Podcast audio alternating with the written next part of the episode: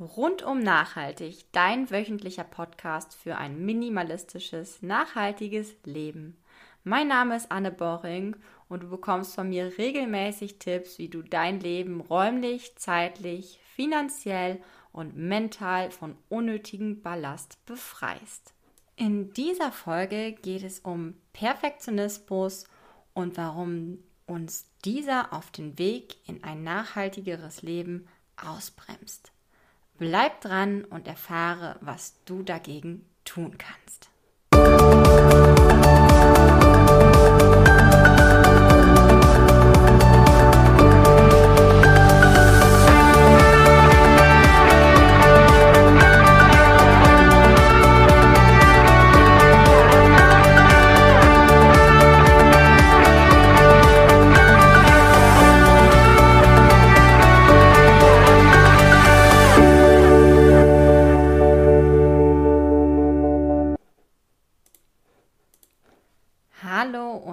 Herzlich willkommen zu einer neuen Folge. Ich freue mich sehr, dass du wieder eingeschaltet hast. Du kommst auf die Welt und dein einziges Ziel ist erstmal zu überleben. Schnell merkst du, dass du mit bestimmten Verhaltensweisen deine Eltern bzw. engsten Bezugspersonen sowohl positiv als auch negativ beeinflussen kannst. Folglich ist es dein Bestreben, immer möglichst alles perfekt zu machen. Völlig normal als Kind. Später erlebst du das Gleiche mit deinen Freunden, in der Schule, bei den Lehrern und als Erwachsener im Berufsleben und im sozialen Leben. Und du möchtest immer alles perfekt machen. Warum ist das so? Weil wir menschliche Wesen durch Anerkennung und Lob uns selbst definieren. Bis zu einem gewissen Grad ist das auch völlig natürlich und menschlich. Würden wir beispielsweise als Kind das Laufen, das Sprechen, das Essen nicht perfektionieren wollen, so hätten wir im Erwachsenenalter ziemliche Probleme in unserem Alltag. Wie gesagt, am Anfang ist es alles noch völlig in Ordnung. Es werden uns ja auch viele, viele Versuche gewährt und Fehler verziehen.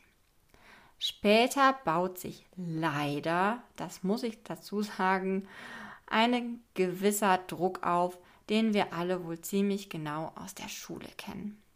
Häufig spüren es die Kinder heutzutage auch schon im Kindergarten. Dass wir diesen Druck spüren, liegt nicht daran, dass wir nicht mehr perfekt sein wollen, sondern daran, dass wir verglichen werden und dass wir angehalten werden, perfekt sein zu müssen. Doch wie genau definiert sich eigentlich Perfektionismus? Perfektionismus ist das Streben nach Vollkommenheit. Das bedeutet, wir wollen immer alles perfekt, geordnet und erledigt haben.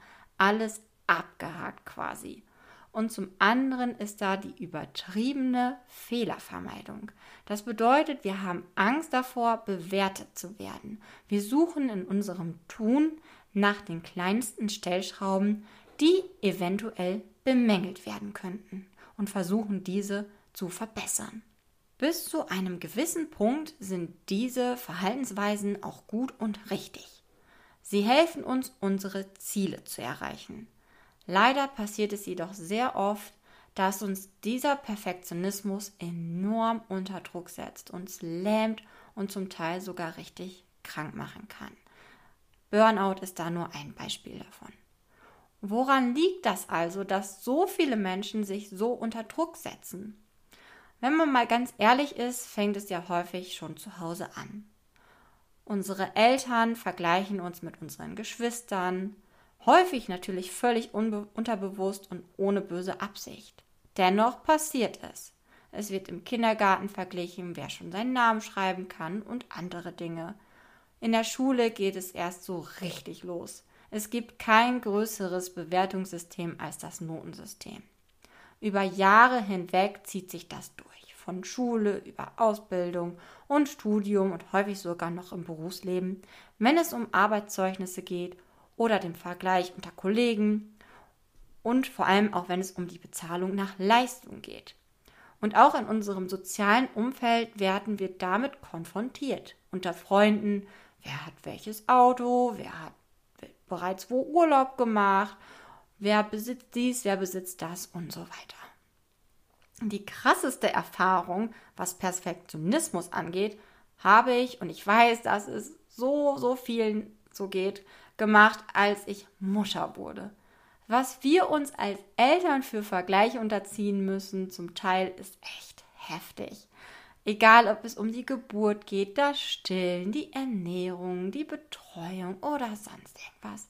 Jeder hat seine Meinung und grundsätzlich kannst du es niemandem recht machen. Wenn du dich davon beeinflussen lässt, wenn du dich davon nicht lösen und distanzieren kannst, dann kann das richtig krank machen.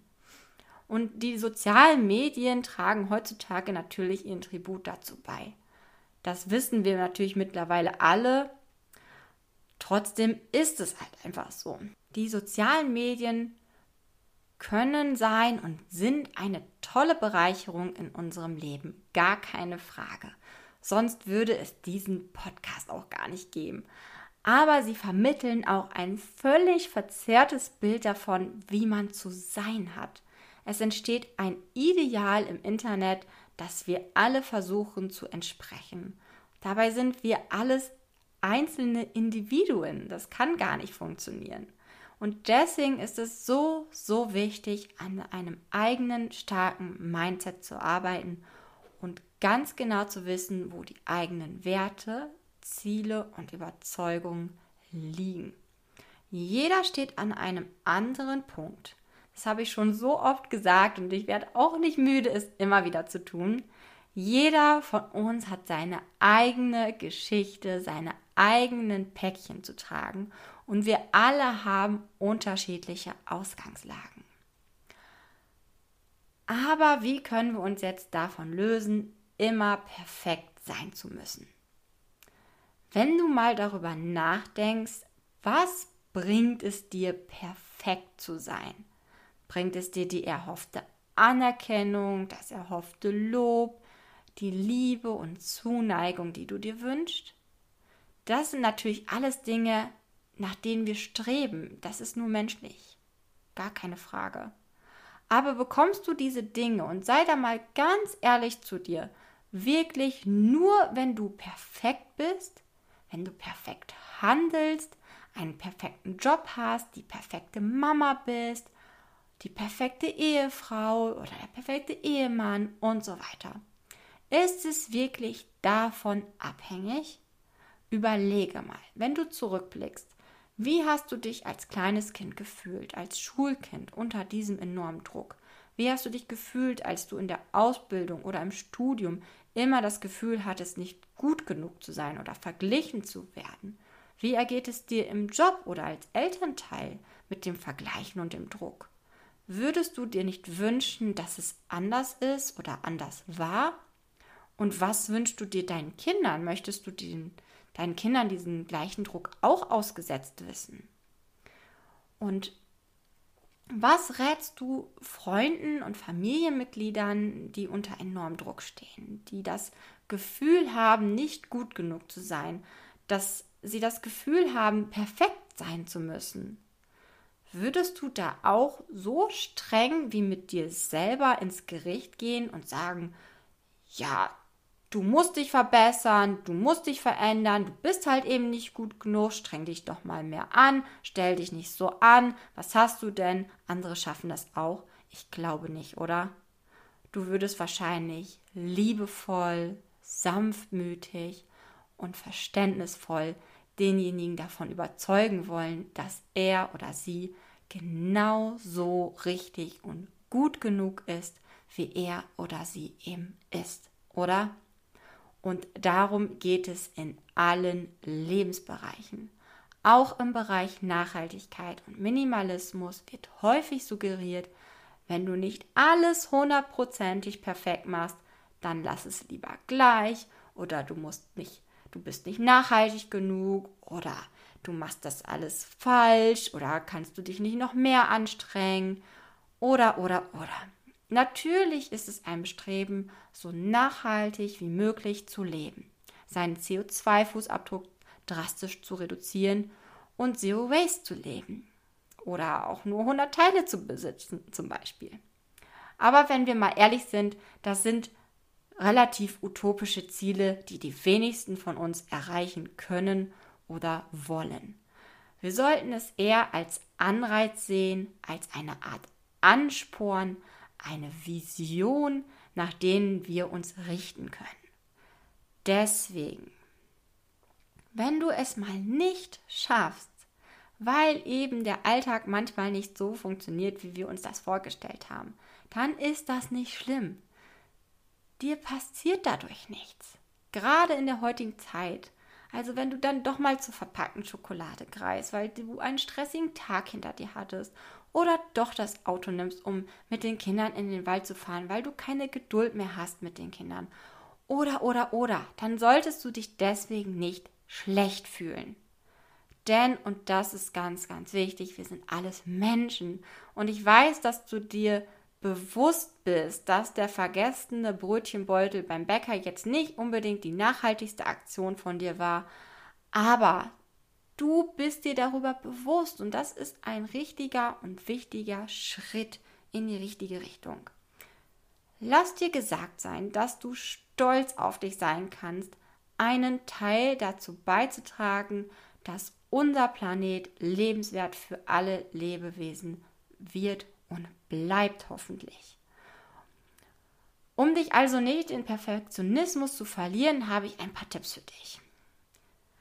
Erstens, setze dir Ziele. Mit Hilfe von genauer Zielsetzung und Planung verhinderst du, dass du dich in Details verlierst und dich zu sehr unter Druck setzt. Hör dir dazu auch gerne nochmal die erste Podcast-Folge von mir an, in der es genau um die Zielsetzung geht und warum sie so hilfreich für dich sein kann. In der Folge zeige ich dir nämlich Schritt für Schritt, wie du auch große und utopische Ziele erreichen kannst. Wenn du oft das Gefühl hast, nichts zu schaffen oder nichts gut genug zu machen, kann es zweitens hilfreich sein, deine Erfolge regelmäßig aufzuschreiben. Vielleicht abends vor dem Schlafengehen einmal am Tag oder einmal in der Woche einfach den Tag Revue passieren lassen und dir bewusst machen, was du alles schon erreicht hast. Das müssen gar keine großen Meilensteine sein. Denn Erfolge motivieren und dir ist vielleicht manchmal gar nicht bewusst, was du alles schon geschafft hast. Im Alltag vergessen wir nämlich schnell unsere kleinen Erfolge. Und wenn du sie dir aufschreibst und später einmal zurückblätterst, dann kannst du auf eine ganze Menge großartiger Erfolge stolz sein.